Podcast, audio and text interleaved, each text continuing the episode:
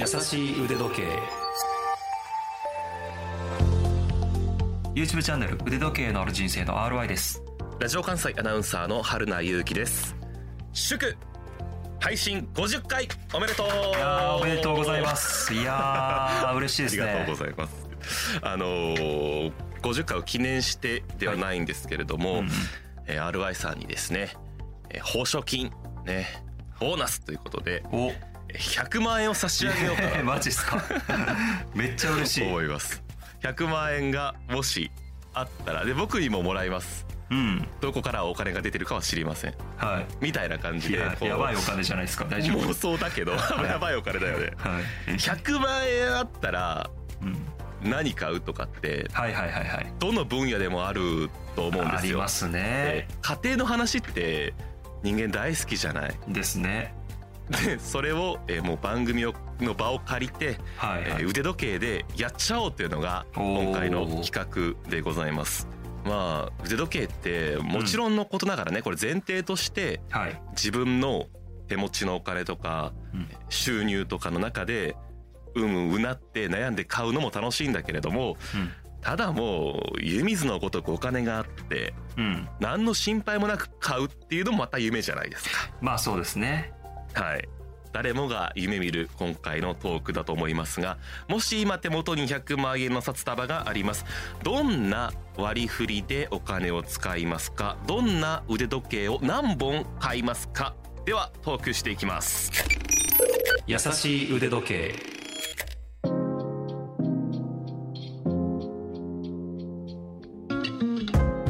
RY さんじゃあルールをいくつか。はい2023年6月時点でのはい。これは定価でいきましょう、うん。えー安く買うことができる場所もあるかもしれませんけれどもメーカーの出している参考の定価で考えていきましょう、はい。で買う本数などは別に大丈夫。何でも OK 何本でも OK です、えー手に入る入らないもそんなに考えません。うん。うん現実的かどうかも考えません。値段と使い道として考えていきましょう、ただこれを聞いている方も痛感しているかもしれませんが100万円で買える時計っていうのもどんどん少なくなってきましたね。いやー本当にねどんどうん。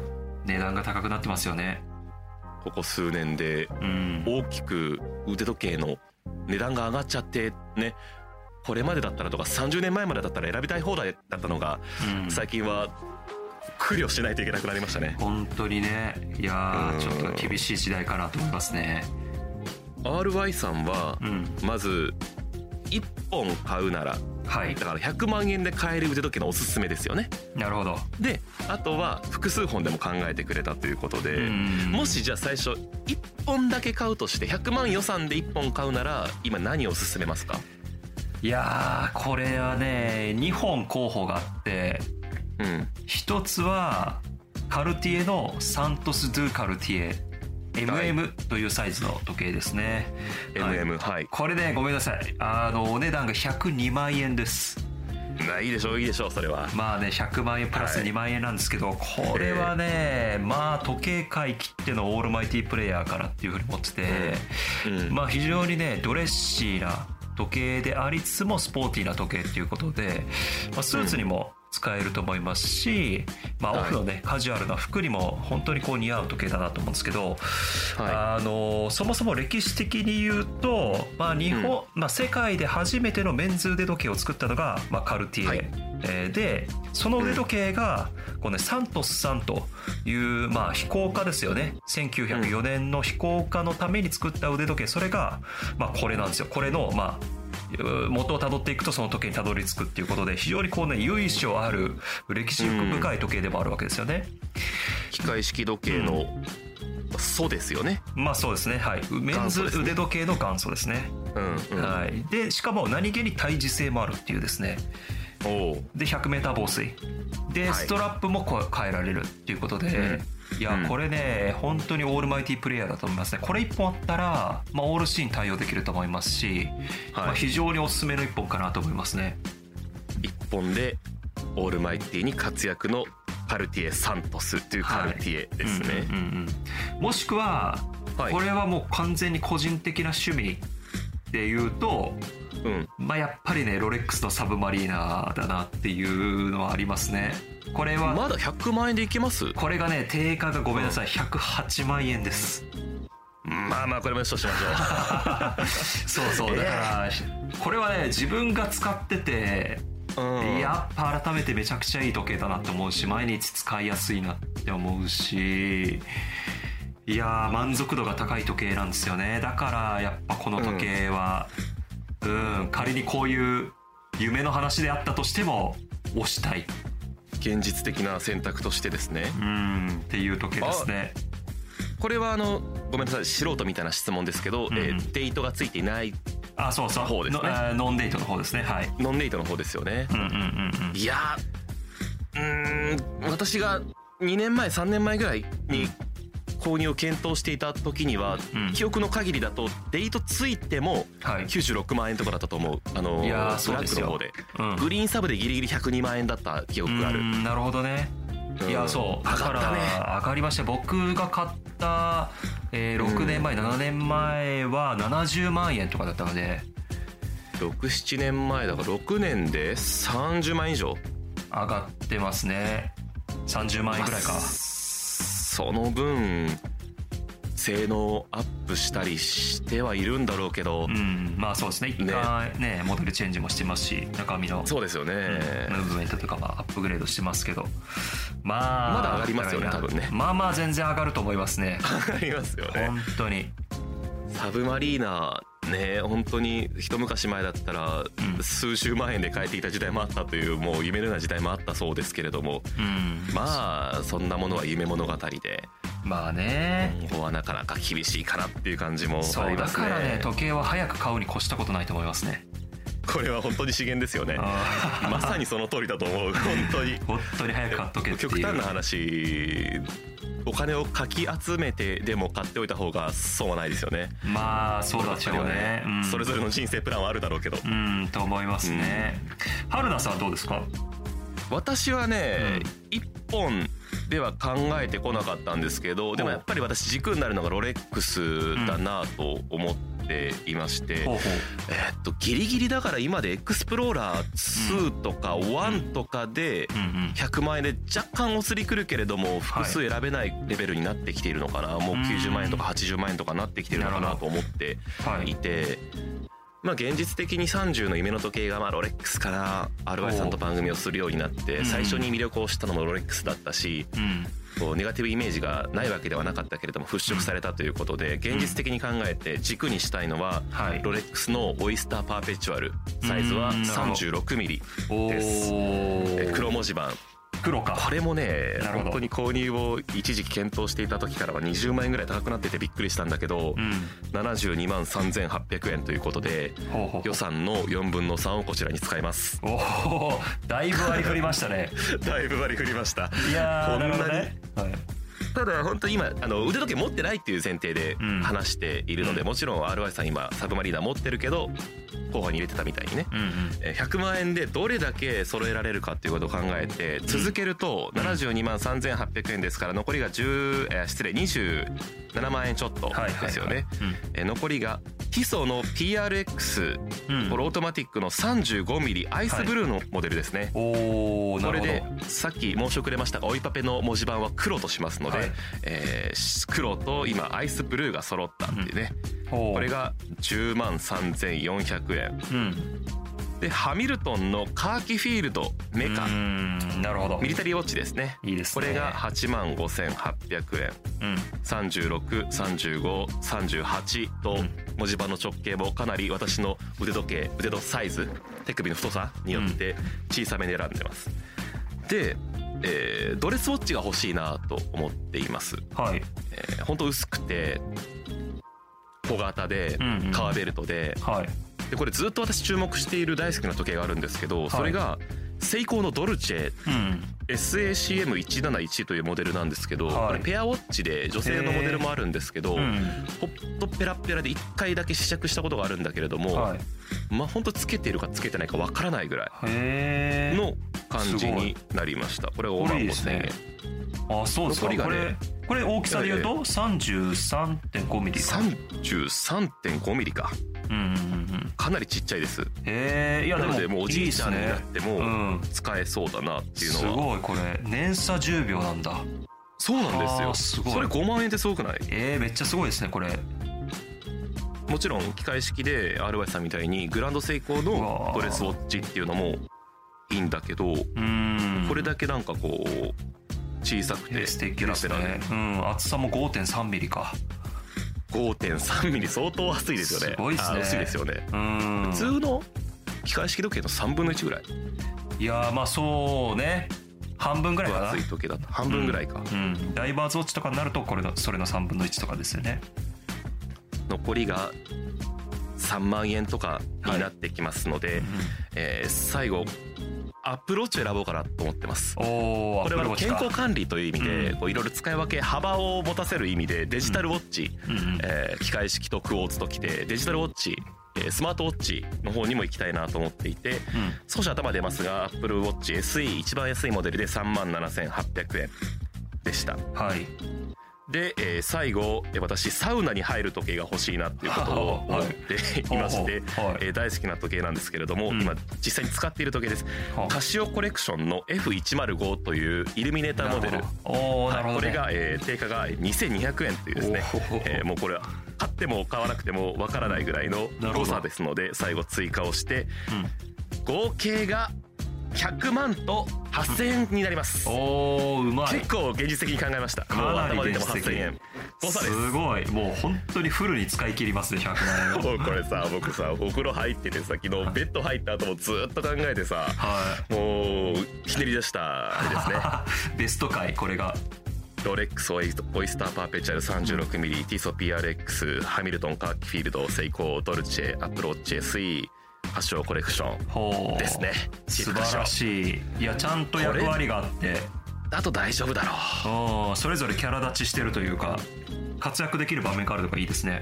うどうでしょう？これはあの RY さんが以前教えてくれたこの番組でも紹介しましたけど、うん。えドレス三振スポーツダイバーズパイロットクロノグラフそれから、まあ G ショックをはじめとする対衝撃性のアウトドアウォッチ。うん。というのに照らすと、まあ、クロノもないしパイロットもないしうん。ダイバーズも厳密に言うとないな。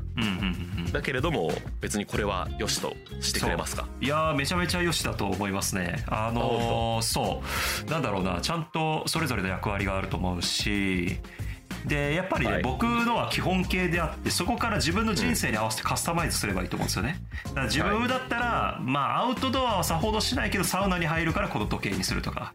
うんうんうん。うん、あのクロノグラフはいらないからこの時計にするとかね。あのアップルウォッチにするとかね。いや全然いいと思いますし、いやこのね割り振りすごい面白いな。でなおかつその、予算のね4分の3をロレックスに振ったっていうのも 僕はいいと思うんですよ。あの本うん、例えばこれが全部、うん。まあ例えば10万円ぐらいずつ割り振ってたとしたらやっぱね、うん。エース不在というか、まあ、その中でエースができるんでしょうけど絶対的なエースってやっぱねどのチームにも必要だと思ってて。そうね。その柱がねちゃんとロレックスで1本立ってるからスター選手いますよね。そう総年俸のスター選手いる4分の3持っていくっていう。ねもうすごくいい。10万円の時計だったら10本買えるし20万円だったら5本買えるし30万円3本買えるし、うんうん。みたいな感じで確かにこう均等に割り振ろうと思えば割り振れるんだろうけれども、うん。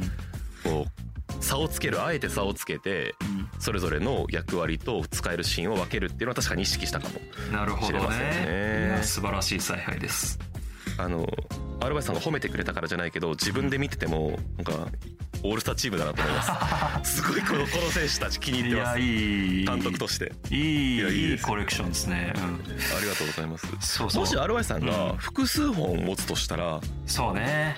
どうします？僕は複数本だったら、うんまあ2本もしくは3本までかなって思ってて。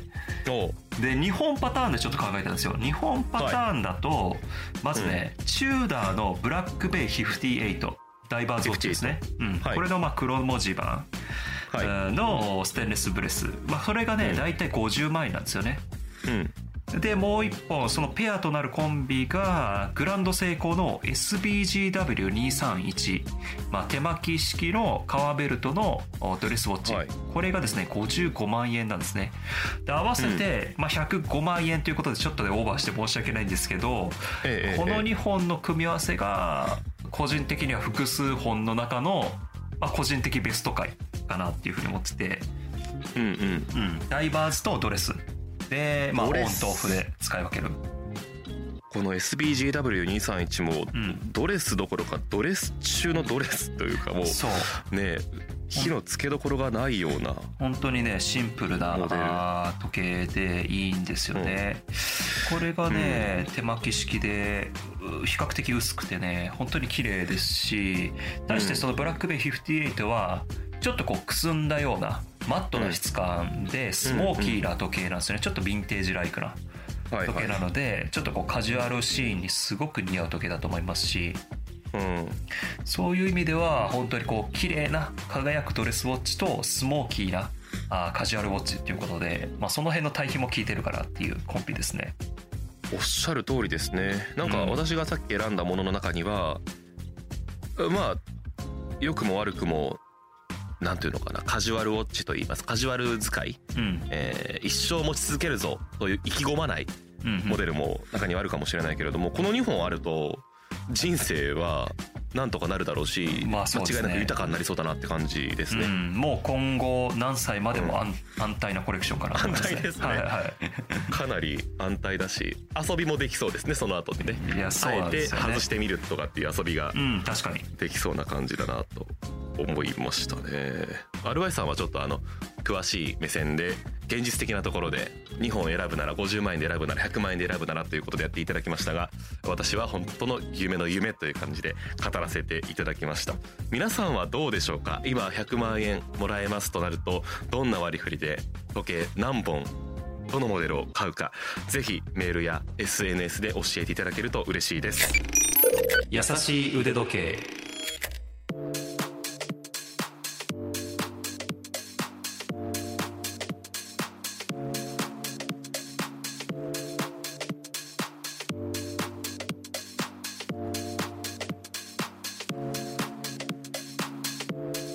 さんは国内にいても国外にいてもこの時期暑いでしょ？あー暑いですね。相も当暑くて。ううんめっちゃ暑いですよこのあっちい時期はだから革ベルトなんてもってのほかだけどもし選べる時計例えばヴァシュロンのオーバーシーズを使うとすると、はい。どのようなブレスレットで使ったりするんですか、まあ最近はね好みなのはうん。ラバーベルトですね。ラバーか、うんなんかね、うんうんうん。まあそれは暑さどうのっていうより普通にデザイン的に気に入ってるっていうのもあるんですけど。あそうなんですね。うん、やっぱねラバーベルトは楽でいいですよね。こう汗かいてもこう、そうですね。洗いやすいというか。蒸れるし汗をかくしということで、うん。まあ、ブレスレット変える付け替えてナイロンベルトにするとかうん。いろいろな解決方法はあると思うんですけれどもいろいろ調べてみるとやっぱ根本的に汗の対策をするというのが腕時計を夏につける上ではうん。いいんじゃないかっていうことで、ほうほう。例えば制汗スプレー汗を抑えるスプレーを腕回りにしてから腕時計をつけるっていうのもいい方法だそうですよ。あそうなんですね。ちょっと知らなかったですねそれは。ねえ。私もしたことないわと思ってうん。これ試してみようと思って。だから、はい。えー例えば脇とか、はい汗が気になる汗じみが気になる部分にうん汗を抑えるスプレー、まあはいサラサラするやつをつけることってあるじゃないですか、うんうん。それを腕時計が巻かれる手首にもするという。へちょっとこれ目えから鱗だなって感じでしたけど。なんかね面倒くさそう、ちょっとねちょっとね。面倒くさそうとまああの思っちゃいましたね、はい。ついでにさらっとシュートするだけかもしれませんけど、あと腕時計用の保護シートとか、うん。カバーも売られてるんですよ。へえそうなんですか。知らなくて。腕時計の下に引くってことですか？そうです。例えばサラットシートっていう商品だとするとはい腕時計と腕の間うん。つまり裏蓋のところから、えーブレスレットに行くに従って裏蓋のところは丸ですよね、で、えブレスレットのとこころはブレスレットに沿うように今写真見てます？あ見てます見てます。画期的じゃないですか。ああ画期的ですね。へえ物理的に1枚かませるっていう。なるほど。で汗吸ってくれて腕時計が汚れない、まあ、制汗スプレーとかだとこうね気になる方もいるかもしれないけどはい。もう物理的に汗をし吸収してくれて腕時計にも肌にもいいっていうのもあるようです。うーん。面白いですね。ねああなるほどね、まあちょっと根本的な解決になるか。つまりあ夏でもレザーベルトつけられるかどうかそこまでいくかどうかは分かりませんけれどもはいはい。まあいつでも腕時計をつけていたい、汗とか気候とかを気にするがあまり好きな腕時計をつけられないというような悩みっていうのはね非常に不幸なことだと思いますのでもしそんな方が腕時計愛好家の方がいらっしゃいましたら参考にしていただけると嬉しいです。優しい腕時計。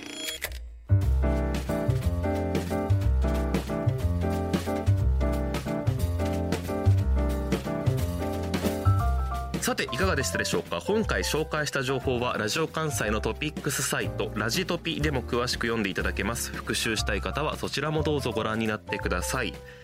番組へのご意見ご感想取り上げてほしいテーマのリクエストなどはメールでお待ちしています。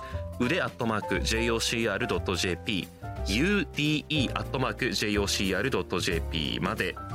ツイッターをやっています。あとインスタグラムも始めました。番組と合わせてフォローしてください。優しい腕時計もしくはハッシュタグやさ腕と検索していただくと出てきます。それから人気のエピソード YouTube でも配信を始めましたのでこちらもどうぞよろしくお願いします。私の YouTube チャンネル腕時計のある人生もよろしくお願いします。次回も私たち2人が優しくトークします。ここまでのお相手は？腕時計 YouTuber の RY とラジオ関西アナウンサー春名優希でした。それではまた。